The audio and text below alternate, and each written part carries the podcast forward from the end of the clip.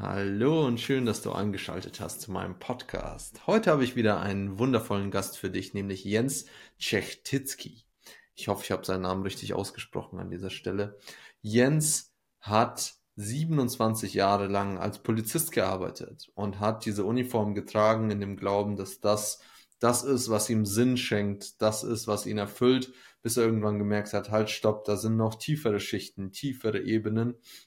Und die hat er kurzerhand erkundet. Er ist äh, tief gegangen in sich selbst, hat mit Pflanzenmedizin gearbeitet, so weit, dass er sich irgendwann entschlossen hat, für fünf Wochen in den peruanischen Dschungel zu gehen, um dort eine sogenannte Dieta zu machen. Dort hat er die Konfrontation, die endgültige Konfrontation mit seinem Verstand erlebt. Und davon berichtet er uns. Er erzählt uns, was es ausmacht, äh, mit seinem Verstand zu arbeiten, statt von ihm beherrscht zu werden und wie eine Welt aussehen kann, wenn wir zu uns selbst stehen und unsere Aufmerksamkeit in die Hand nehmen und auf das lenken, was für uns wirklich wichtig ist. Dieses Gespräch bedeutet mir sehr viel und ich bin sehr dankbar, dass du zuhörst und freue mich auf dein Feedback.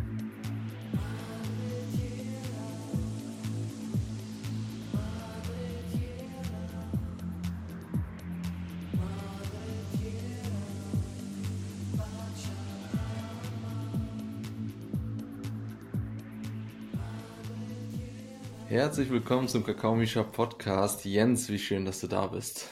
Danke, lieber Mischa. Danke, dass ich da sein darf. Ja, freue mich sehr. Ja, ich habe mich auch schon länger, seit du angefragt hast, habe ich mich auf dieses Gespräch gefreut, weil ich rausgehört habe, dass du echt eine, eine besondere Geschichte mitbringst, die mich persönlich auch sehr interessiert. Ich finde, du hast das so schön beschrieben, aus der Uniform raus in den Dschungel. Und ähm, zum Dschungel kommen wir äh, auf jeden Fall noch. Das ist nämlich auch was, was mich persönlich sehr bewegt. Ähm, der Dschungel und auch die, die Pflanzenmedizin, die dort vorherrscht und was sie mit den Menschen machen kann. Doch erstmal vielleicht die Frage, was, was hat's mit der Uniform auf sich und wie hat dich diese Uniform gefunden und warum? ja, die, die Uniform äh, war tatsächlich mein, mein Begleiter, so in, ich nenne es immer in meinem alten Leben, äh, in, es, es, es war tatsächlich so, dass ich nach, nach der Schule, nach dem Abi, ja, irgendwie bei der Polizei gelandet bin. Ich, ich kann dir nicht mal sagen, was mich da gerufen hat. Ähm, hatte eigentlich da gar keine großen Verbindungen. Damals ein Nachbar, der dort auch äh, tätig war und mit dem habe ich mal gesprochen. Ja, aber dann irgendwie hat es wohl so sollen sein und ähm, ja, ich war da dann insgesamt äh, 27 Jahre tatsächlich, also sehr lange Zeit und auch in verschiedenen Funktionen tätig. Also so tatsächlich am, am Anfang nach der Ausbildung dort ähm, in einer Einsatzeinheit, also so ja, auf der Straße in ganz, in ganz Deutschland äh, unterwegs und ja, so, so, so volles Programm tatsächlich dann mit Steinen schon beworfen worden und alles Mögliche. Und ähm, habe dann aber gemerkt, äh, dass, dass da ein Wechsel ansteht, ähm, auch aus persönlichen Gründen und war dann eine längere Zeit Lehrer äh, an der Polizeischule. Habe dort auch unter anderem Psychologie unterrichtet. Also das, das war schon mhm. immer was, was mich sehr interessiert hat. So die, die Psyche des Menschen, warum wir uns auf bestimmte Art und Weise verhalten. Und ja, habe hab auch ähm, Vorträge in ähm, verschiedenen externen Schulen gehalten, viel mit Kindern schon gearbeitet als Polizist. Und äh, ja, jetzt so die, die letzten Jahre, ja, waren doch aus sieben, acht Jahre, war ich dann in der, in der Öffentlichkeitsarbeit, war ähm, zuletzt dann auch Leiter einer, einer Pressestelle von so einem Polizeipräsidium ja, das, das war so jetzt ganz, ganz äh, abgekürzt mein, mein Leben in Uniform tatsächlich, ja. Wow. Jetzt würde mich interessieren, ähm, weil ich noch nie auf der anderen Seite war sozusagen. Ne? Ich habe mich öfter mal, vor allem in äh, Jugendjahren, kriminalisiert gefühlt und oh Gott, die Polizei kommt und der Nachbar hat die Polizei gerufen, keine Ahnung was. Und da, da fühle ich, ist da von mir so eine, so eine Einseitigkeit. Dabei vermittelt die Polizei ja auch wahrscheinlich sowas wie ein Gemeinschaftsgefühl. Das ist ja auch eine Art von Tribe, das ist ja auch eine Art von Identität. Hast du dich da zu Hause gefühlt? Also war das dein Tribe? Bist du darin aufgegangen und hast darin deinen Sinn gefunden für die Zeit, wo du da warst? Ja, das war tatsächlich ähm, eine Zeit lang war, war, das, war das so, ja. Ähm, vor allem so in den Anfangsjahren, weil, weil du musst dir vorstellen, ähm, du wirst in der Ausbildung schon und in allen weiteren Jahren ähm, wird, wird diese Gemeinschaft tatsächlich ähm, gelebt und, und wird dir ja tatsächlich so, so mitgegeben, weil, weil du natürlich bei der Polizei nie alleine bist. Du, du bist ja immer in einem Team, ja, sei es jetzt in einem, ja, die klassische Streife, die ja bei uns zumindest in Deutschland zu zweit unterwegs ist oder dann in, in eben Einsatzeinheiten, wo du dann immer in, in größerem Rahmen auch ähm, unterwegs bist. Und ja, das ist tatsächlich überlebensnotwendig. also du, du, du brauchst den, die anderen äh, Menschen um dich herum, die dich gegebenenfalls unterstützen. Und genauso musst du auch andere unterstützen. Und von dem her entsteht da ein sehr, sehr starkes Gemeinschaftsgefühl, ja, mhm. das natürlich auch seine Schattenseiten hat. Also das, das darf man ruhig auch ansprechen. Ich meine, da, da ist natürlich auch ein, sehr großer ähm, Raum, der eventuell ja für, für eben Missbrauch dann, ähm, dass, dass man eben dieses, dieses starke Gemeinschaftsgefühl ja auf eine Art und Weise lebt, die vielleicht nicht so förderlich ist, ja, oder so nicht sein sollte. War bei mhm. mir nicht so, ja, habe ich so auch nie erlebt äh, dort, wo ich war, aber es gibt natürlich ja ähm, diese diese Fälle da auch. Aber ja, tatsächlich ähm, fühlt man sich da dann schon ähm, wohl geborgen und ähm, es ist dann schon so so eine so eine so Art Stamm, ja, wie du es wie du es genannt hast. Ähm, tatsächlich war das bei mir dann so im Laufe der, der Jahre hat es, hat es nachgelassen, weil, weil ich so diesen persönlichen Wandel in mir dann auch äh, gespürt habe und ähm, ja, da auch so sehr viel innere Arbeit dann ähm, betrieben habe und so auch die, so meine spirituelle Seite entdeckt habe. Also es war auch so, so ein Weg, so wirklich vom Außen ins Innen mm. und äh, war dann auf diese Gemeinschaft gar nicht mehr so angewiesen. Ja, aber tatsächlich ist es auch was Schönes. Also ich habe, ähm, ich denke da immer noch gerne zurück. Da gab es sehr, sehr viele schöne Erlebnisse, ähm, sehr enge Verbindungen mit mit Kolleginnen und und Kollegen. Und es ist schon so, wie, wie so eine Art Familie auch. Ja, also war es, war es zumindest. Ja. ja, ja. Kann ich nachvollziehen. Also ich bin damals nach, nach dem Abitur auf, auch auf irgendeine Weise bei der Bundeswehr gelandet und mhm. habe im Moment dann gemerkt, okay, das ist scheinbar das, was ich brauche. Also wirklich ein Zusammenschluss von Menschen, wo ich weiß, okay, da gehöre ich dazu. Und einfach, weil ich diese Uniform trage. Ne? Also, und ich, ich halte mich an die Regeln. Ne? Ich glaube, das sind die beiden Dinge. Ne? Ich tue das, was mir gesagt wird. Ich trage die Uniform und damit bin ich Teil von etwas. Und ich glaube, das suchen so, so viele Menschen. Und Einsamkeit mhm. ist ja heutzutage eine der, der schlimmsten Epidemien, die Menschen ereilt, dass sie sich auf einmal allein auf der Welt wiederfinden. Und dann, dann äh, setzt die Psyche ein und äh, dann wird's schädlich und gesundheitsbedrohend. Und jetzt äh, würde mich interessieren, du hast gesagt, du hast angefangen, innere Arbeit zu betreiben. War das in irgendeiner Weise begünstigt durch den Job, den du damals gemacht hast? Oder hast du irgendwann gemerkt, okay, das wird mir zu langweilig, ich tauche jetzt in was Neues ein?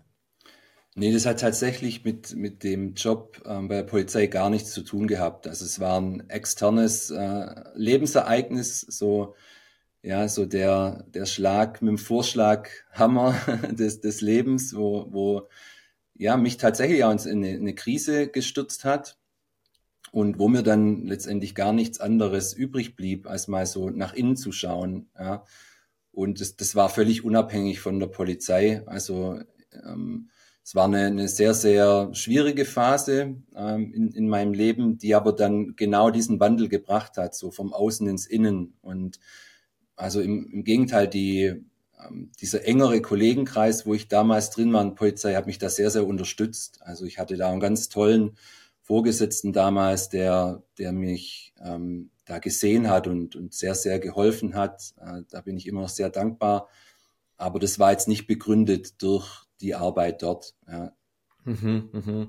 Und war jetzt auch nicht, war das was, worüber du mit deinen Kollegen auch reden konntest? Also gab es da auch, sage ich mal, ähm, Kollegen, Kolleginnen, die vielleicht äh, so im Hintergrund auf einem ähnlichen Weg waren? Oder hast du dich da gefühlt wie auf einer Insel und dachtest dir, oh Gott, das ist eine ganz andere Welt, in der ich gerade persönlich bin, im Gegensatz zu, wo ich auf der Arbeit bin?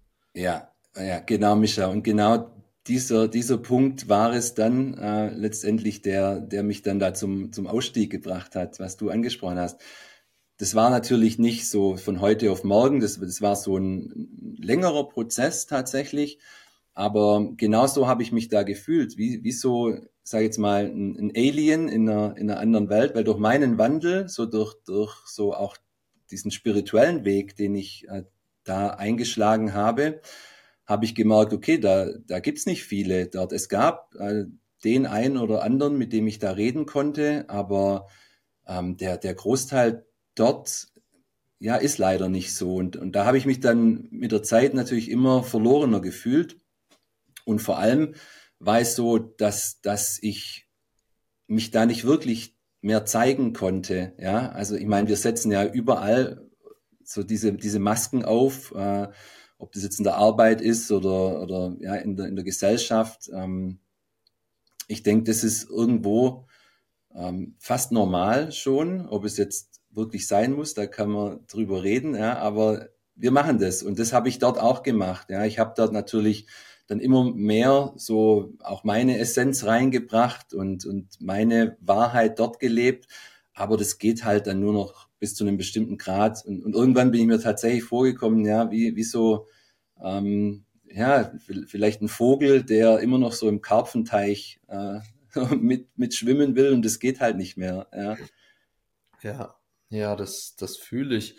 Und wenn ich jetzt an mich denke, ich glaube, so eine der wichtigsten Erkenntnisse, die ich hatte, ist, dass gut und schlecht irgendwo eine Perspektive sind oder eine Illusion, die wir so transportieren und ich glaube, bei der Polizei oder bei ähnlichen Behörden ist das halt so die Kernessenz. Ne? Wir sind die Guten, wir sorgen für Recht, für Sicherheit etc. Und die Kriminellen, die Drogensüchtigen, was auch immer, das sind die Bösen. Ne? Und es ist also zumindest von außen betrachtet für mich, ich war da ja nicht drin, aber jetzt auch bei der Bundeswehr gibt's halt den Feind, der ist böse, ne? und wir sind die Guten. Und ich glaube, das wäre für mich so der schwierigste Punkt, wo ich vielleicht an einen Punkt komme, wo ich sage, hä, aber, aber ist der wirklich böse, nur weil der jetzt eine Spritze im Arm hat oder irgendwie was geklaut hat? Vielleicht, vielleicht äh, hat er nichts zu essen und braucht es deswegen oder seine Familie in Westafrika ist am Verhungern und der, der muss jetzt hier Gras verkaufen im Park. Ähm, kam, kam das bei dir auch, dieser Konflikt, wo du dir dachtest, okay, gegen wen arbeite ich hier oder für wen? Ja, absolut, absolut. Also tatsächlich ist es natürlich auch was, ähm, die, dieses, dieses Polarisieren, ähm, was, was dort sehr stark vorherrscht und ich denke, was, was auch benötigt wird, damit du so eine Rolle ausüben kannst. Ja, damit natürlich auch so dieses Gemeinschaftsgefühl entsteht, von dem wir vorher gesprochen haben, brauchst du ja wir gegen die, so ja. praktisch, ja. Und egal wie du es nennst, ähm, gut gegen böse, schwarz gegen weiß, äh, was auch immer. Ich meine, muss man nur in die Welt gucken, das hast du überall. Ja, und ja. diese Trennung letztendlich ist ja der Grund, warum es eben ja auch Auseinandersetzungen gibt auf der Welt. Ja, und ähm, diese Trennung war bei mir irgendwann nicht mehr da und, und das genau das, was du beschrieben hast, ähm, ist dann auch in mir passiert. Ich ich habe das nicht mehr so gesehen. Also ich, für, für mich ist jeder Mensch gleich viel wert, ob das jetzt, ja, wie du es beschrieben hast, der Obdachlose mit der Spritze im Arm ist oder, oder wer auch immer. Ja, ich, mhm. ich behandle auch jeden Menschen genau gleich, ja, bringe dem die gleiche Wertschätzung entgegen, weil ich weiß, wir, wir können eigentlich über niemand urteilen. Das, das ja. ist nicht, definitiv nicht möglich. Das steht auch aus meiner Sicht keinem zu. Aber unser System verlangt es natürlich ja, und, und wird auch benötigt, um dieses System aufrechtzuerhalten.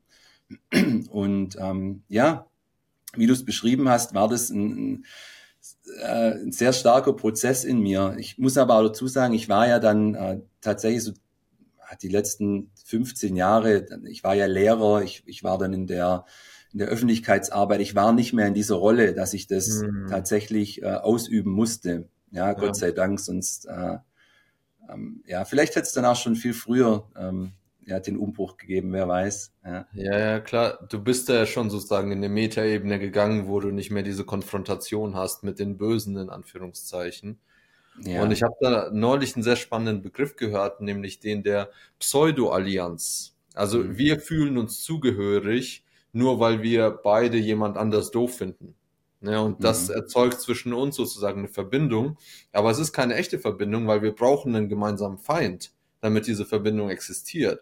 Das heißt, in dem Moment, wo dieser Feind, sagen wir mal, stirbt, sind wir keine Freunde mehr, weil wir haben ja keinen Feind mehr. Mhm. Und das ist, das ist schwierig. Also das, das bringt uns auch nicht weit, außer dass wir halt an einem Konflikt festhalten und dadurch das Gefühl haben, wir haben Freunde. Und wir, das ist ein bisschen so wie über, über andere Leute reden hinter ihrem Rücken, nur halt äh, manchmal auch handgreiflich. Ne? Und ich glaube, das ist echt was, das dürfen wir sowohl auf persönlicher Ebene loslassen, als auch auf nationaler Ebene, ne? auf politischer Ebene. Aber ich glaube, das, das geht jetzt zu tief. Ähm, ja, und dann kam bei dir der Umbruch und irgendwann warst du im Dschungel. Also da, da würde mich interessieren, wie, wie, ich, ich sag mal, es ist schon ein weiter Stretch von ich beschäftige mich mit mir selbst und lerne mich selbst kennen und mache vielleicht ein bisschen Traumaarbeit hinzu, ich gehe in den Dschungel zu einem Schamanen und trinke da ein Gebräu und bin über 20 Tage lang alleine mhm. sozusagen in der Hütte. Wie, wie, wie wie hat sich das ergeben?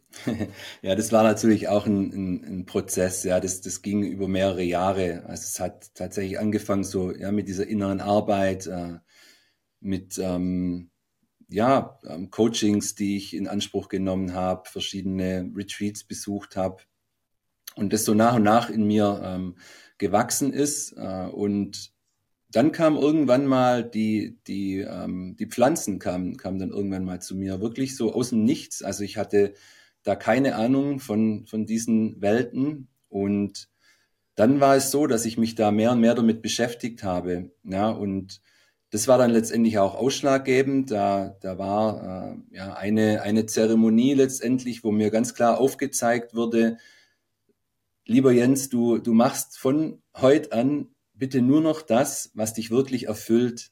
Ja, lass mhm. alles andere weg, lass, an, lass alles andere gehen. Und, und das war ähm, vor, vor fast zwei Jahren jetzt, eineinhalb, zwei Jahren.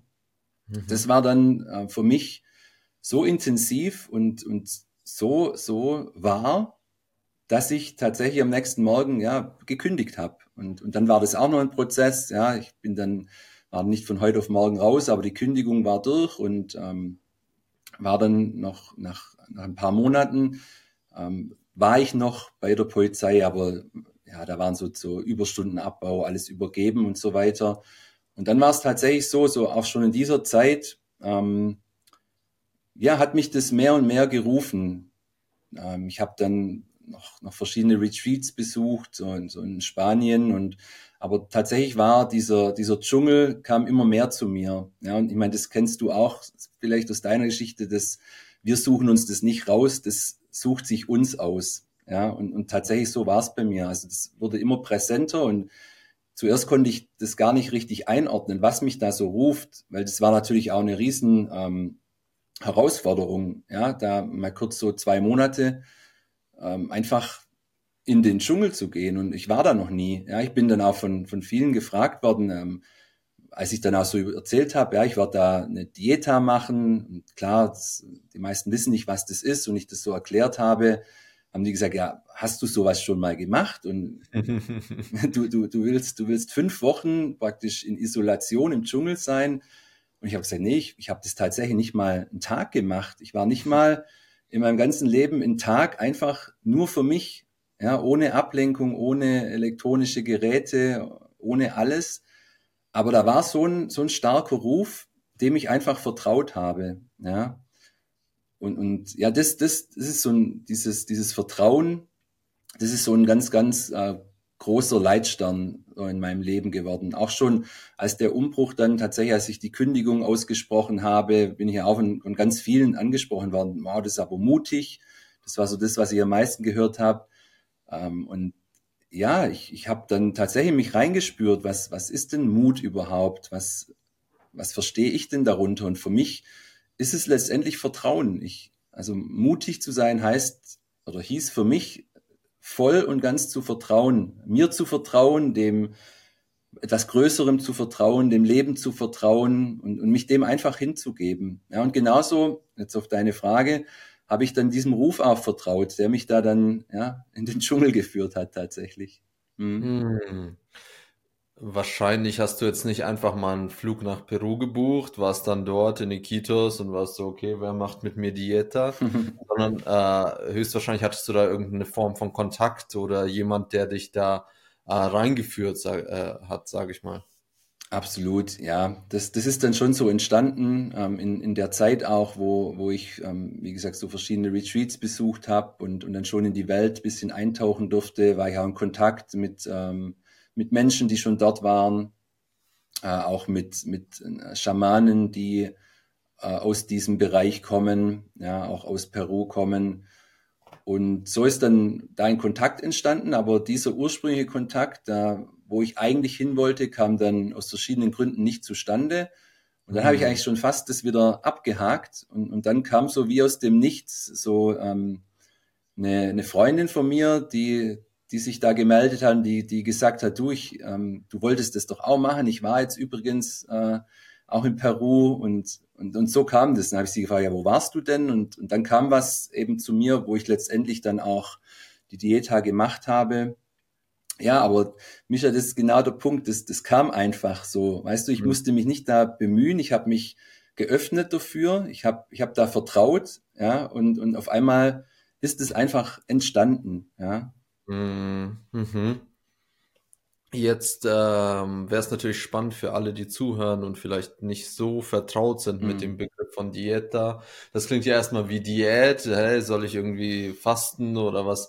Was passiert da genau? Vielleicht willst du mal kurz einen Einblick geben, wie, wie hast du es erfahren? Was ist das für eine Praxis? Wo kommt sie her und welchem Zweck dient sie? Ja, gerne, gerne. Also ähm, le letztendlich ist es so, du, du kannst da in, in verschiedene Traditionen reingehen, auch so geschichtlich zurückgehen. Ähm, Menschen sind ja schon immer, wenn, wenn sie irgendwie, sage ich mal, auf Sinnsuche gegangen sind oder sich selber wirklich kennenlernen, erfahren wollten, die sind ja schon immer in die Stille gegangen, in die Einsamkeit. Also sei es jetzt früher in die Wüste oder Vipassana, ja, ins Schweigen, ins Schweigekloster, Vision Quest, ja, in, in verschiedenen indigenen Völkern. Und, und so gibt's in, in der ähm, südamerikanischen Tradition in Peru, äh, also hauptsächlich, so, so kenne ich's, äh, in, in dem ähm, Volk der Shipibo, Konibo, ähm, es eine Tradition, die nennt sich Dieta. Und Dieta ähm, ist, kannst du dir so vorstellen, der Schamane, also die, die Schamanen, die, die eben ja so zwischen den Welten vermittelt haben und ihre Aufgabe da praktisch gesehen haben, Menschen zu unterstützen, weiterzuhelfen, unter anderem auch mit, mit Pflanzen gearbeitet haben natürlich, die sind in den Dschungel gegangen. Ja, die, die sind einfach in den, in den Dschungel gegangen und haben alles andere zurückgelassen. Also haben da auch nur ja, sehr reduzierte Mahlzeit, das was halt der Dschungel hergegeben hat, oder gekochten Reis gegessen und haben sich da mit einer bestimmten Pflanze verbunden. Die haben in einer, in einer, in einer Hütte oder so einem Verschlag dann praktisch gelebt, wirklich mitten im Dschungel. Und also das zum Teil über mehrere Monate, manchmal auch Jahre. Und haben dann letztendlich sich mit einer bestimmten Pflanze verbunden. Und, das heißt, äh, in dem Fall, dass sie diese Pflanze eben konsumiert haben, und, und da sprechen wir jetzt nicht von psychoaktiven Pflanzen. Ja, also das, das kann letztendlich jede Pflanze sein. Und die Schamanen haben das so bezeichnet, dass praktisch die Pflanze sie ausgewählt hat. Ja, und ähm, dann verbringst du eine gewisse Zeit und ähm, schaust einfach, was die Pflanze dir für Informationen geben kann. Also da ist so eine, so eine Phase, die gab es bei mir auch, oder so ein Moment, wo tatsächlich diese Verbindung entsteht. Also da der, der Spirit dieser Pflanze, also in dieser Tradition, ähm, weiß man oder glaubt man, dass, dass jede Pflanze einen bestimmten Spirit hat, also wie, wie, so, eine, wie so eine Wesenheit besitzt. Und diese Wesenheit hat bestimmte Eigenschaften, wie wir Menschen auch. Ja, verschiedene Menschen sind gut in, im, im Reden, manche können gut ähm, heilen, ja, äh, und, und diese verschiedenen Pflanzen, und da gibt's eben sogenannte Meisterpflanzen, mhm. äh, die haben ganz besonders starke, kraftvolle Eigenschaften, äh, vor allem heilende Eigenschaften. Ja, und, und wenn der Schamane sich mit so einer Pflanze verbunden hat, dann konnte er die Informationen, ja, die Heilkräfte dieser Pflanze aufnehmen. Und das ist ganz faszinierend. Das äh, geschieht in Form von einem, einem Lied, einem Icaro wird es genannt. Also das, das kann eine Melodie sein, das kann ein Lied sein, ein Gesang sein, den die Pflanze dir schenkt. Und ja, wenn man schon mal mit einem Schaman dann zusammengearbeitet hat, vor allem in dieser Shipibo-Tradition, der, der singt dann dieses Icaro. In der Zeremonie, ja, wenn er mit dir zusammenarbeitet, singt er das Icaro. Und mit diesem Icaro, mit diesem Gesang, schenkt er dir diese Heilwirkung dieser einen Pflanze. Ja? Mhm. Und, und genau so sieht eine Dieta aus. Also du, du isolierst dich völlig. Also bei mir war das eine, eine kleine Hütte, die da, es war ein Center, wo ich das gemacht habe. Und da gab es viele so kleine Hütten. In den, in den Hütten gab es ein Bett, eine Hängematte, ein Fliegengitter außenrum und ein Dach, sonst nichts. Ja?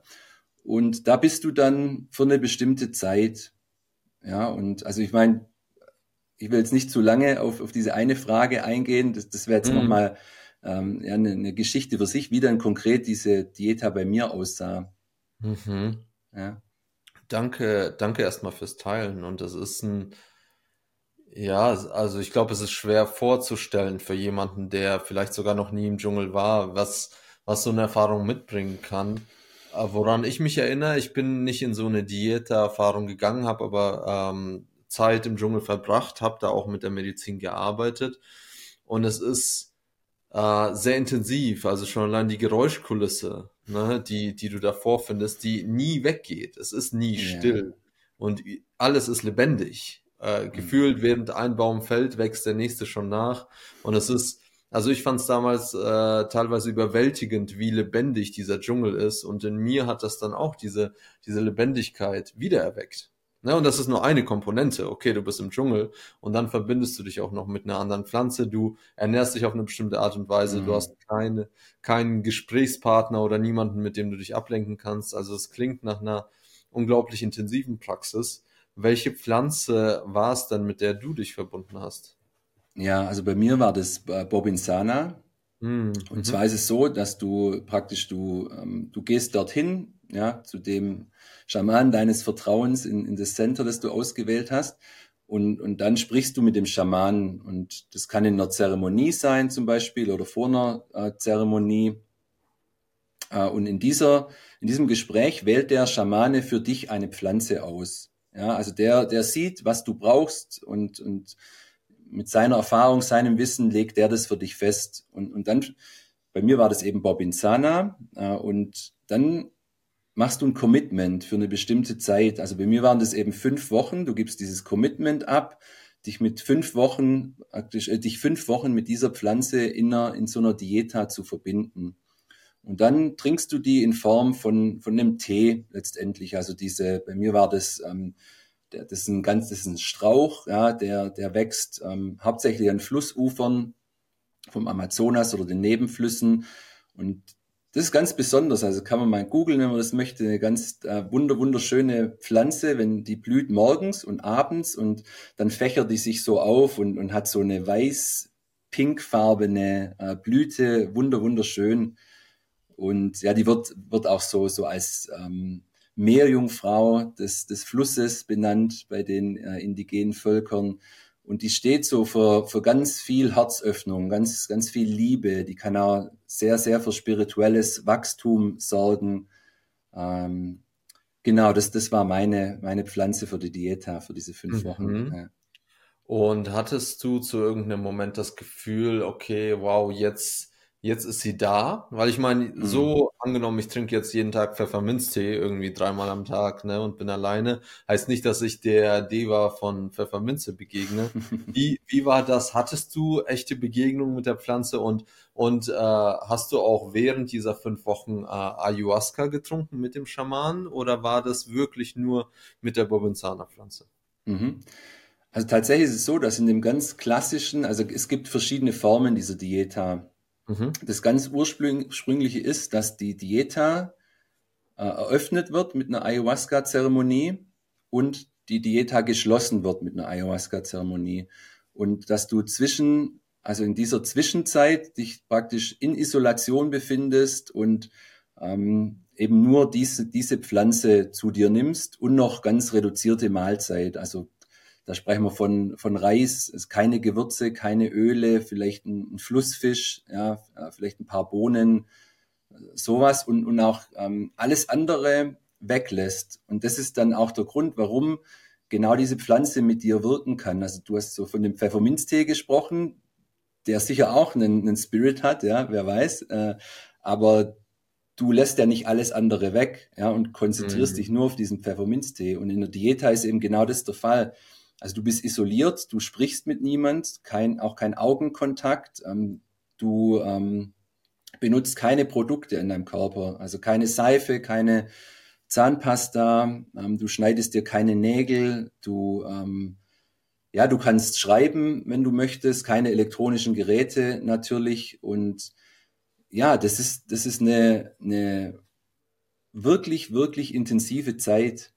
Ja, und in dem Center, wo ich es war, war es so, dass man äh, optional, äh, wenn man wollte, konnte man auch unter der Woche in, in Ayahuasca-Zeremonien gehen, die da angeboten wurden. Ja, das ja. Ähm, hat der Schamane offen gelassen und das mit bestimmten Pflanzen, also bei Bobinsana äh, ist es ist es okay, bei anderen wieder, wiederum nicht. Ja, also das, das mhm. legt dann der mhm. Schamane für dich fest. Genau. Mhm. Spannend, wow. Ja, oh, sorry, deine, deine ja. eigentliche Frage war ja dieser Spirit der Pflanze, ja, und, und bei mir kam tatsächlich der Moment da, also es war nach eineinhalb Wochen, ich, ich war da tatsächlich schon sehr frustriert, weil, weil ich, ich habe dann auch mit dem Schaman mal gesprochen, habe da ein Gespräch gebeten, so nach circa eineinhalb Wochen und habe gesagt, mache ich irgendwas falsch? Ich, ich spüre das nicht, da ich, ich spüre nichts von der Pflanze, ja, und ich, ich weiß nicht, was ich anders machen soll. Trinke ich, müsste ich vielleicht mehr trinken. Also ich hatte jeden Abend so ein, so ein Glas so ein, von, von, von dieser Pflanze, das die mir da abgefüllt haben in so einem riesen Becher. Ja, so über fünf Liter waren das und durfte jeden Abend so ein Gläschen trinken. Mhm. Und der Schamane meinte dann nur in dem Gespräch, hab Geduld und vertraue. Irgendwann kommt der, der Moment. Und, und tatsächlich war es dann genau an diesem Abend, also in dieser Nacht. ähm, in dieser Nacht bin ich ähm, also du musst dir vorstellen, also du kennst es ja, du warst dort auch schon, es wird ja am sechs Stock dunkel und am nächsten Morgen um sechs wieder hell. Das ist ja, ja. so in der Äqu Äquatorgegend. Und ähm, ich bin dann, ja, als es dunkel war, irgendwann ins Bett, bin eingeschlafen und auf einmal habe ich gespürt, da ist jemand bei mir im Raum, also in, in meiner Hütte, also ganz kleine Hütte. Das kennst du vielleicht auch. Manchmal, ähm, man sieht nichts, ja, es war ja wirklich dunkel, da brennt auch kein Licht irgendwo man sieht nichts, du hast die Geräusche des Dschungels natürlich, wie du es beschrieben hast. Und das hat man ja manchmal, dass man spürt, es ist, es ist jemand da. Ja, und dann macht man seine Augen auf und dann steht da die Freundin oder sonst wer. Ja. Mhm. Und bei mir war das genauso. Ich bin aufgewacht und ich wusste, da ist jemand. Und bevor ich noch die Augen aufmachen könnte, ist dieses etwas, ich habe ja nichts gesehen, in mich rein. Also oh, wow. wirklich, ähm, stell dir das so vor, wie, wie, wenn, wie wenn tatsächlich was, eine, eine Riesenenergie in, in dich rein, also nicht strömt, sondern das war wirklich von einer Sekunde auf die anderen, auf die andere. Und es hat sich für mich angefühlt wie eine Explosion. Also in, in, meinem, in meinem Kopf war eine Riesenexplosion, wie wenn tausende Feuerwerkskörper gleichzeitig explodiert werden. Das, das war irgendwas zwischen schmerzhaft und überraschend. Ich kann es gar nicht in, in einem Wort beschreiben. Also diese Explosion. Und, und dann ist es wie, wie so eine Welle wirklich durch meinen ganzen Körper geflossen. Sehr, sehr langsam, wirklich so jede Zelle Stück für Stück hat sich gefüllt mit purer, bedingungsloser Liebe. Das war der schönste Moment äh, fast also in meinem ganzen Leben. Das, das war so, ich bin wirklich durchflutet worden mit, mit dieser Liebe. Also und, und äh, ist nicht in Worte, in Worte zu beschreiben. Äh, Und, und dann war ich völlig überfordert. Ja, ich, ich saß dann da so auf meinem Bett in der Dunkelheit und ich wusste gar nicht, was passiert ist. Aber was ich wusste, dass das sie ist. Also für mich ist das eine sie, das ist dieser Spirit von Bobby Insana, ist der jetzt in mir drin ist. Und, und dann habe ich mich da einfach hingelegt und habe für mich beschlossen, okay, ich genieße das jetzt einfach. Ich genieße diesen Zustand und ich habe da nicht auf, hatte da keine Uhr. Das, das hat eine Weile angedauert und ich bin dann eingeschlafen. Und genau das Gleiche ist in der gleichen Nacht noch zweimal passiert. Also wow. insgesamt dreimal diese Explosion, Bam, und dieses Durchströmen von dieser unfassbar großen Liebe. Und das war der Moment, an dem sich die Dieta gewandelt hat. Also ab diesem Moment habe ich tatsächlich, ja, so verschiedene Visionen gehabt, mal tagsüber, mal in der Nacht. Da, da hat diese, diese Pflanze, ja, mit mir gesprochen, gearbeitet und, und, und das wirklich auch in, auf, auf einem ganz, äh, ja, jetzt nicht, das war nicht wie unser Gespräch jetzt natürlich, ja, dass die mir irgendwelche Sätze gesagt hat, sondern das, das waren so, so, so, Bilder manchmal, ja, oder so ein Wort, das kam. Oder eine Idee, würde ich es jetzt mal nennen, das habe ich dann alles aufgeschrieben, so.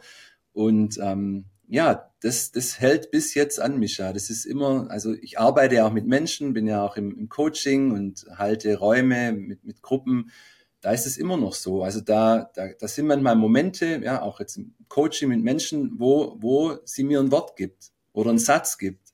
Oh, wow. Ja, und den sage ich dann und dann im Nachhinein kriege ich immer wieder gespiegelt, wow, hey Jens, was du da gesagt hast, das war genau das Richtige. Und, und ja, da, da fließt es immer noch so durch mich durch tatsächlich, ja. Wow, wie schön. Mhm. Also als hättest du eine Begleiterin in dieser Nacht gefunden, mhm. die seitdem da ist. Hast du das Gefühl, ihre Präsenz ist abhängig von etwas, was du tust? Okay, wie ernähre ich mich? Wie, wie zentriert bin ich? Meditiere ich? Oder hast du das Gefühl, okay, nee, das ist jetzt wie, wie meine Hand, die ist einfach da. So und äh, ab und zu ist, mhm. äh, hilft sie mir und manchmal brauche ich sie nicht. Oder wie, wie ist eure Verbindung? Mhm. Also ich, ich würde es tatsächlich so beschreiben, das, das ist jetzt ein Teil von mir und, und dieser Teil, ähm, der meldet sich, wenn er gebraucht wird. Also das ist auch nicht was, nichts, was ich abrufen kann, weißt du? Das, mm. das ist aber ein, ein, großer Unterschied und den kann ich mittlerweile wahrnehmen. Wir haben ja oft so Eingebungen oder haben eine Idee, nenne ich es jetzt mal, ein Gedanke. Ja? ja. Und das ist aber, das fühlt sich anders an. Das ist was, das, das geht schneller, das geht auf, auf einer anderen Ebene irgendwie. Ja, deswegen kann ich das unterscheiden, aber das kommt dem so nahe, ja. Das, und ich weiß dann, dass das kommt von ihr, nenne ich es jetzt mal, ja. Und, und das hört sich jetzt vielleicht alles bisschen abgespaced an, ist es eigentlich gar nicht, ja. Das ist dann einfach, ich beschreibe es mal so wie, wie so eine Idee, die ich habe und dann gehe ich der nach und vertraue voll, und ganz. Also das ist was, das, das hat mir diese Dieta so als absolutes Learning gebracht, voll, volles Vertrauen.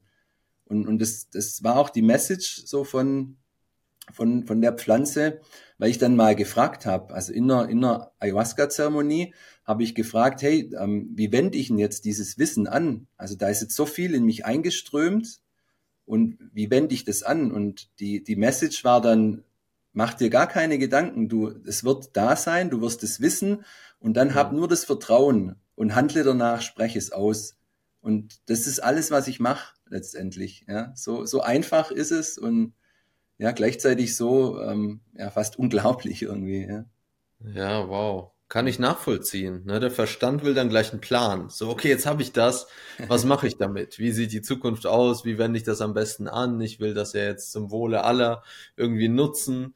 Und ähm, meistens ist es dann genauso, wie du sagst, dass, dass die, der richtige Moment kommt und es dann reicht, einfach da zu sein und zu vertrauen, dass ja, das der richtige Moment ist. Richtig, ja. Und, und, und, und vor allem dich, dich zu öffnen. Ja. Und wie, wie du sagst, der, der Verstand, das hat, war auch so ein, so ein Learning aus diesen fünf Wochen. Unser Verstand ist tatsächlich unser, unser größter Gegner im eigenen Körper.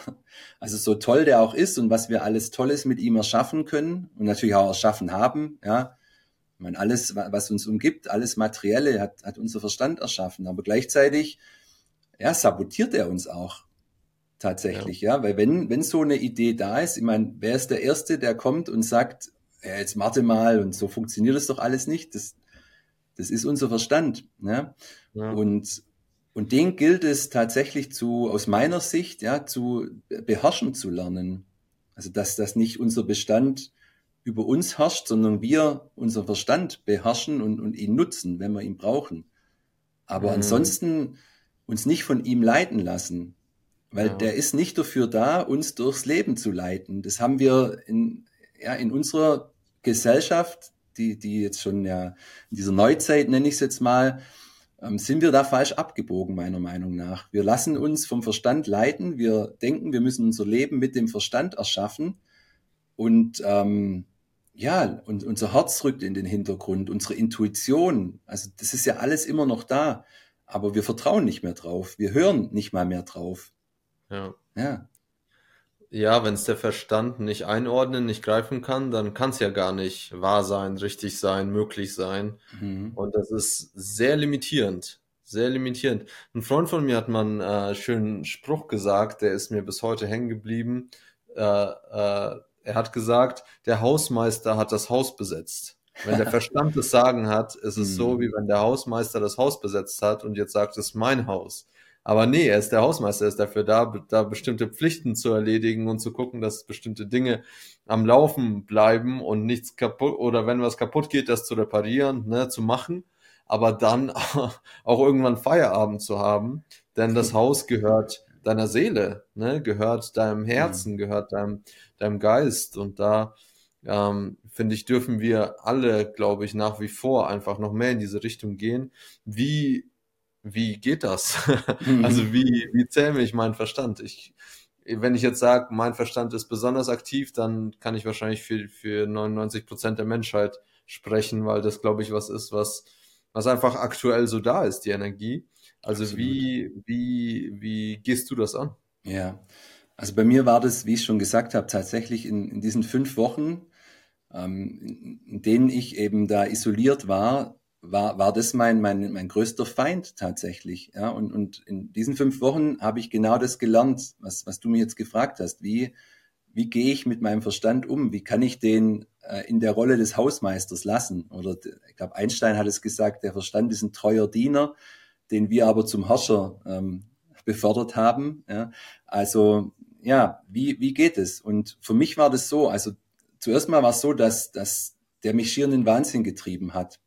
Also der hat mir in diesen fünf Wochen, also Szenarien präsentiert, Bilder präsentiert, dass daheim alles vor die Hunde geht. Also der, der wollte mich tatsächlich da rausbringen.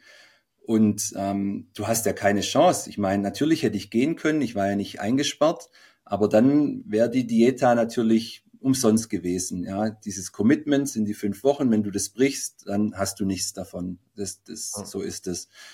Und von dem her war für mich klar, ich möchte bleiben. Und dann war für mich die Frage, okay, wie gehe ich jetzt damit um? Und, und bei mir, also die, die Lösung ist letztendlich ganz einfach, eben den Verstand als, als solches zu, zu erkennen und, und eben nicht den Verstand als, als, also andersrum, den Verstand so zu erkennen, dass er eben genau diese Aufgabe hat, mich immer sicher zu halten, mir, mir immer zu sagen, sei vorsichtig, pass auf, bleib in deiner Komfortzone. Ja, das ist einfach die Aufgabe meines Verstandes. Aber zu erkennen, ich bin nicht mein Verstand. Der Verstand, unser Gehirn, ja, ist ein Organ wie das Herz, die Leber, der Magen, was auch immer, die Nieren, ja, und, und jedes Organ erfüllt seine Aufgabe. Die Lunge, ja, die Aufgabe der Lunge ist es, ja, uns atmen zu lassen. Der, der Darm soll verdauen und das Herz ja, darf schlagen natürlich und, und der Verstand soll denken. Also der, der macht eigentlich nur seinen Job. So, aber ich denke jetzt auch nicht, weil wenn ich gerade auf dem Klo sitze und äh, der Verdauung nachgebe, ich denke auch nicht, ich bin mein Darm. Mm. Ja, und genauso, und das, das ist ja letztendlich alles, was es braucht, diesen Unterschied zu erkennen. Ich bin nicht diese Stimme in meinem Kopf. Das ist einfach mein Gehirn, das, das seinen Job macht. Und das reicht dann schon aus. Ja, und das ist natürlich Übung, weil diese Stimme meldet sich ja ständig. Und, und wir haben, ich meine, das bringt uns ja auch niemand bei, wenn wir ehrlich sind. Äh, es bringt uns ja auch von klein auf niemand, niemand bei, dass, dass wir viel mehr sind. Also was, ich meine, das wäre jetzt wahrscheinlich ein Podcast äh, für sich. Wer bin ich denn eigentlich? Was bin ich? Ich bin ja. nicht diese Stimme in meinem Kopf, ja, die, die mich ständig kritisiert und, ähm, und mir sagt, was ich alles nicht kann und, und äh, viel besser machen sollte, ja, sondern das ist eben dieser, dieser Anteil im Gehirn, der uns sicher halten möchte. Und jetzt mhm. ist ja mhm. die Frage, ja, gibt es überhaupt dieses, diese Sicherheit, diese vermeintliche? Und ja, das darf natürlich jeder für sich entscheiden, aber ich, ich glaube, um, um das geht's letztendlich. Ja. Mhm. Gab es bei dir einen Moment, wo du irgendwie in deiner Hütte saßt und dann hat's Klick gemacht und du warst so, oh Mann, du führst mich hier die ganze Zeit an der Nase rum mhm. zu deinem Verstand und dann war es klarer oder war auch das ein gradueller Prozess, wo du dann, als du rausgekommen bist, gemerkt hast, okay, ich habe ich hab jetzt eine andere Beziehung zu, zu meinem Hausmeister? Mhm. Es, es war ein Prozess tatsächlich. Also es, es, es gab dann schon eine Phase, die war so in der, also die vierte Woche, wenn ich da jetzt zurückblicke, das, das war die schwierigste.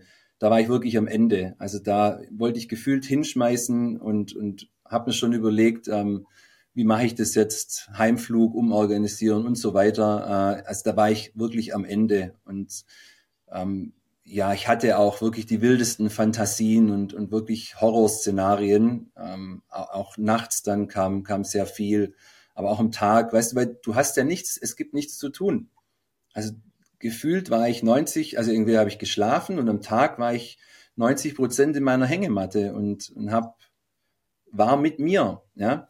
Und, und in dieser vierten Woche ist aber was, was passiert und in, in dies, an diesem Tiefpunkt habe ich mir überlegt, wer, wer, wer sagt denn eigentlich, dass das jetzt gerade ein Tiefpunkt ist?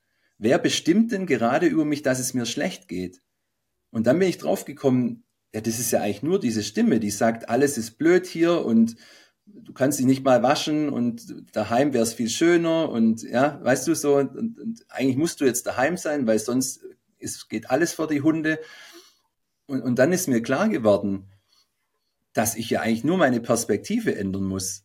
Und das ist mhm. schon alles, dass ich, ja, wie wir es vorher besprochen haben, der, das ist der Verstand, ja, der wird nie aufhören mit, mit diesen Sätzen, weil es sein Job ist. Und dann ist bei mir ein Shift passiert und da habe ich mir gesagt, hey, ich bin hier in, in, in, einem, in einem wunderschönen Ort. Ich, ich habe nichts zu tun. Ja, viele, die, die rennen durchs Leben, sind völlig gestresst. Die würden wahrscheinlich alles geben, mal einen Tag in der Hängematte verbringen zu dürfen. Und ich darf hier fünf Wochen in der Hängematte verbringen, wenn ich möchte. Ich bin im ja. Dschungel. Ich habe, Mischa, ich habe wunder, wunder, wunderschöne Tiere gesehen, äh, Vögel gehört, ein Kolibri ist bei mir fast jeden Tag an der Hütte vorbeigeflogen. Äh, ich hm. hatte eine Tarantel in, in, der, in der Hütte mit mir eine Zeit lang und ganz viele tolle Sachen. Ähm, und letztendlich ist es nur ein Perspektivwechsel. Worauf will ich meinen Fokus richten? Und, und als dieser Shift passiert ist, war alles gut. Ja, ich, ich war voll im Glück, ich war in der Dankbarkeit, ich habe das absolut genossen. Und natürlich kam immer wieder diese Stimme und hat gesagt, nee, nee, nee, es ist nicht gut. Dir geht's nicht mhm. gut, dir geht's schlecht und du hast Hunger. Und dann habe ich aber gesagt, ja, mag sein, aber auf das möchte ich jetzt meine Aufmerksamkeit nicht richten. Ja, Wow. Das war, das war letztendlich alles. Und ich meine, es ist wie wenn dir, wenn, wenn du Rückenschmerzen hast, ja, oder Knieschmerzen und, und du verbringst den ganzen Tag und sagst mir, mein Knie tut weh und mir geht's schlecht, ich, weil mein Knie weh tut. Ja, aber 90 Prozent von deinem Körper geht sehr gut. Also warum richtest du nicht da deinen Fokus darauf? Und das ändert alles. Ja, das ändert alles. Wow. Ja, und das ist, das kriegen wir nicht beigebracht. Es, es muss eine bewusste Entscheidung sein. Ne, das ist so diese Frage, äh, oh nein, irgendwann werde ich sterben oder oh ja, bis dahin kann ich leben. ja. Das ist genau, genau der gleiche Punkt. Und so spannend, dass es erstmal so richtig, richtig beschissen werden muss, mhm. dass wir da drauf kommen. Also ich glaube, das, das ist so, was ein Erwachungsprozess oft charakterisiert, dass es so unangenehm wird, dass man sich denkt, okay, nee, ich kann nicht mehr, ich will nicht mehr. Und dann irgendwie in dieser Ausweglosigkeit kommt der Gedanke, hey, aber vielleicht ist das ja genau gut so. Vielleicht soll es genau so sein. Und selbst wenn jemand anders denken könnte, das ist jetzt scheiße, das war immer so mein Thema, okay, wie, wie finden andere, was ich mache? Yeah. Und äh, passt das zu dem, äh, was mir eingetrichtert wurde, was ein gutes Leben ausmacht. Ne? Und das äh, damit in konstanten Konflikt zu sein, so okay, was, was fühlt sich für mich gut an, aber was wirkt von außen gut, das äh, hat mich auch in die Weißglut getrieben und mein, mein äh, Peak-Moment war tatsächlich auch auf Ayahuasca, damals im Dschungel, wo ich äh, der festen Überzeugung war, ich habe den Verstand verloren. Hm. Weißt du, so hängen geblieben, das war immer so meine größte Angst, hängen zu bleiben, äh, Psychose, Pflegefall und habe mir das alles ausgemalt, so wie du gesagt hast. Yeah. Ne? Zu Hause geht alles vor die Hunde und was werden meine Eltern sagen und äh, und mir das wirklich so so ausgemalt, dass es für mich absolute Realität war. Mhm. Das war ne, das war so und das, da, es war keiner da, deswegen konnte mir auch niemand das Gegenteil sagen. Mhm. Und da ging es bei mir tatsächlich so weit, und das finde ich bis heute sehr absurd, dass mein Verstand gesagt hat, ich will, dass es aufhört um jeden Preis, selbst wenn das bedeutet zu sterben. Und das mhm. war so der einzige Moment in meinem Leben, wo ich mir gedacht habe oder es in Erwägung gezogen habe, okay, wenn ich, wenn ich jetzt einen Knopf drücken könnte und sterben könnte, ich würde es direkt machen. Mhm. Ja. Und genau, und das, das war der Punkt, so, okay, nee, dieses Leben ist nicht lebenswert und es macht alles keinen Sinn und das ist so furchtbar. Und als ich aber über diesen Punkt hinaus war und das akzeptiert habe, dann ist auf einmal das Licht aufgegangen. Dann habe ich gemerkt, okay, wenn ich erstmal akzeptiere, dass der Tod kommt und ich sterblich bin und das sowieso sowieso irgendwann vorbei ist, dann kann es ja bis dahin auch schön sein. Und dann habe ich so nochmal die Kurve gekriegt und aus einem Ich will sterben wurde ein Ich will leben für mich. Ja, und ich glaube, das ist der ganze Trick an der Sache. Weil, ich meine, das kann unser Verstand ganz toll, der kann uns Horrorszenarien aufmalen, ja. Also dieses Was wäre, wenn und der denkt, also unser Verstand denkt ja immer im Worst-Case-Szenario. Ja, das muss man ja auch wissen. Und das kann der sehr gut. Und letztendlich kannst du natürlich da dran glauben, ja, und dann, dann fällst du natürlich voll da rein. Und, und das ist ja auch dieses Manifestieren. Dann, dann siehst du auch all das Negative im Außen, ja. Ähm, dann richtest du deinen Fokus darauf und, und suchst ja unbewusst nach Beweisen, warum der Verstand, warum es alles schlimm ist. Ja, und ja. im Gegenteil aber, wenn du deinen Fokus veränderst und wie du es jetzt gesagt hast, nee, ich, ich entscheide mich, mein Leben ist schön. Es, und, und ich meine, das, das kennst du wahrscheinlich auch, wenn, wenn du mal eine Entscheidung getroffen hast, dir ein bestimmtes Auto zu kaufen, siehst du auf einmal ganz viele von diesen Autos rumfahren. Ja, ja. die gab es aber vorher ja auch schon.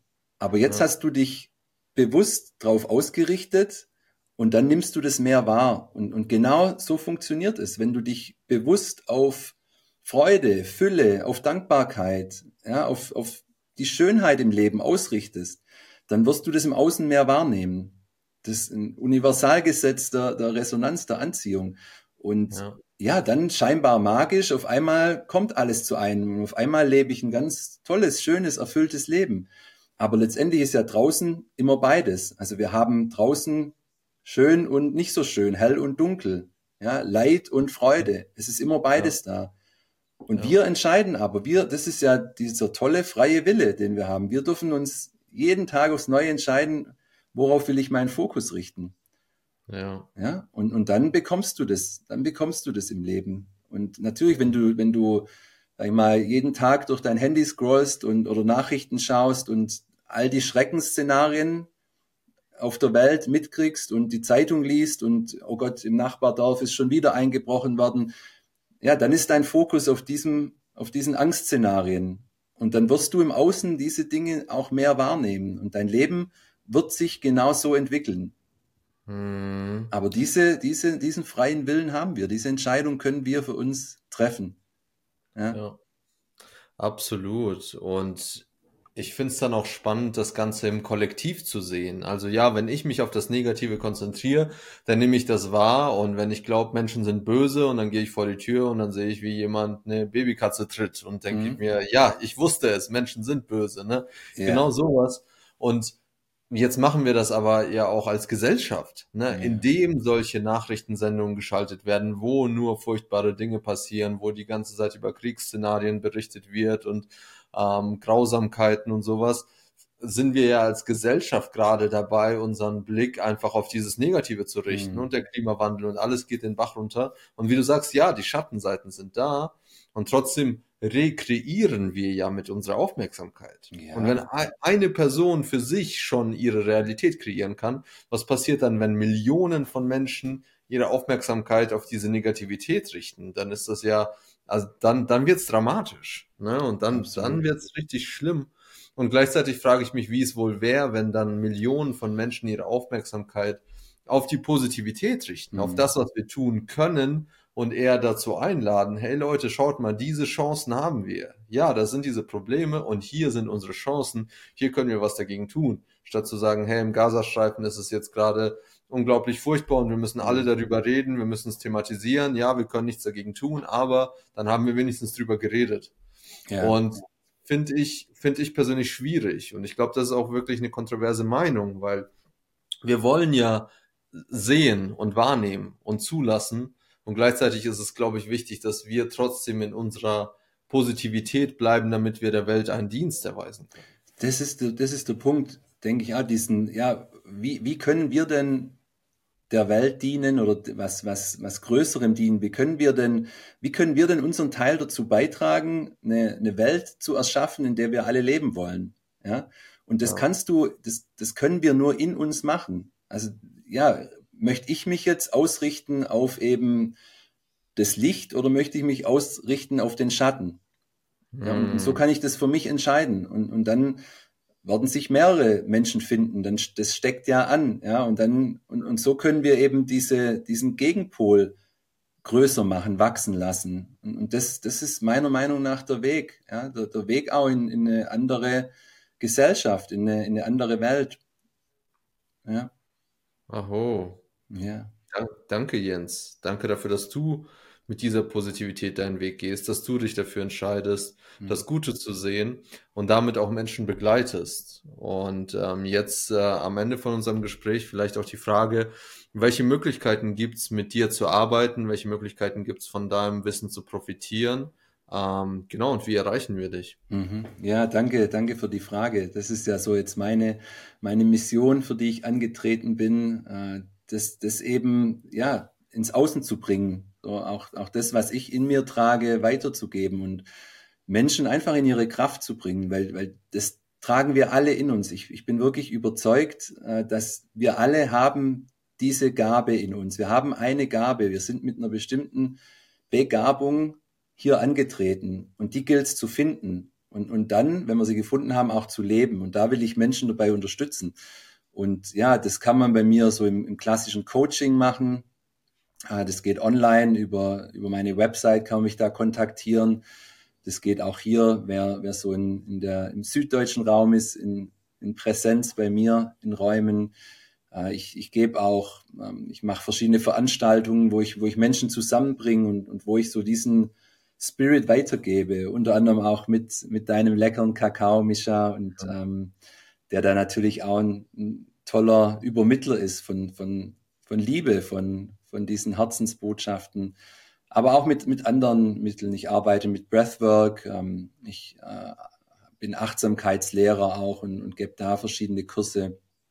Also ja, oder über Instagram mit mir verbinden, mich, mich gerne anschreiben und, und dann können wir schauen. Ich mache das immer kostenlos, so dieses erste Gespräch, dieses Kennenlernen und, und dann, dann kann ich reinspüren, was, was braucht dieser Mensch, wie, wie kann ich den unterstützen und das ist meist eben ja eine Arbeit im unbewussten Bereich. Also ich arbeite hauptsächlich mit dem Unbewusstsein, mit dem unterbewussten Teil, der uns ja, wissen wir ja, leider Gottes zu 90 Prozent steuert.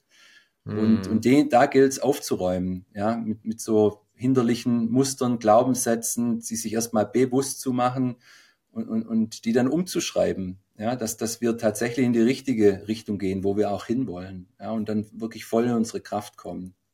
Hm. Wow, wow. Also eine Entdeckungsreise mit dir. Ne? Wenn ich äh, mit dir arbeiten will, dann, dann gucken wir erstmal, Ja, äh, wo, wo wir überhaupt hinwollen. Ne? Und richtig, ich ja, spüre ja. ich spüre da ganz viel Geerdetheit und auch ganz viel Zuversicht. Also ich spüre, dass du auch mich siehst in meinem Potenzial und nicht, nicht in meinem, wie soll ich sagen, äh, unzulänglich sein. Und Mhm. dafür bin ich sehr, sehr dankbar. Also Ja. danke Jens auch fürs, fürs Teilen dieser, dieser Weisheit und ich freue mich auf unseren weiteren gemeinsamen Weg. Also vielen Dank, lieber Mischa. Das ist, ähm, ja, die Worte gehen mir direkt ins Herz und ich, ja, ich, ich danke dir für diese Möglichkeit, äh, für diese Plattform, die du mir hier bietest und ja, ich, ich freue mich auf alles, was kommt, auch was, was aus unserer Verbindung noch entsteht und ja, mit, mit dem Stamm, der, der da erwächst. Äh, ja, mhm. ich, ich freue mich. Ich bin jeden Tag dankbar, hier zu sein, in dieses tolle Leben zu leben und ja, ich, ich wünsche mir noch so viel mehr Menschen, die, die das genauso sehen. Und das trägt jeder in sich. Das vielleicht noch zum Abschluss, äh, was du gesagt hast, die Entdeckungsreise, auf der ich Menschen begleite. Ja, ich, ich, ich bringe sie eigentlich nur zu, zu dem zurück, was sie eh schon in sich tragen. Und weil jeder hat alles bereits schon, schon in sich. Ja, Je, jeder Mensch ist perfekt, so wie er ist, aber es sind zu viele Schichten mit der Zeit drumherum gekommen, die, die einen das nicht mehr spüren lassen. Ja, und die entferne ich einfach gemeinsam. Und dann sind die eigentlich wieder da, wo sie sein sollen. Und dann ist alles da. Dann braucht es im Außen letztendlich gar nichts. Ja. Genau. Wow. Hm. Danke. Danke, danke und danke, an alle fürs Zuhören. Ähm, alles äh, zu Jens wird natürlich in den Show Notes verlinkt und dann freue ich mich schon auf unser nächstes Gespräch. Ja, danke dir, Michael. Tschüss.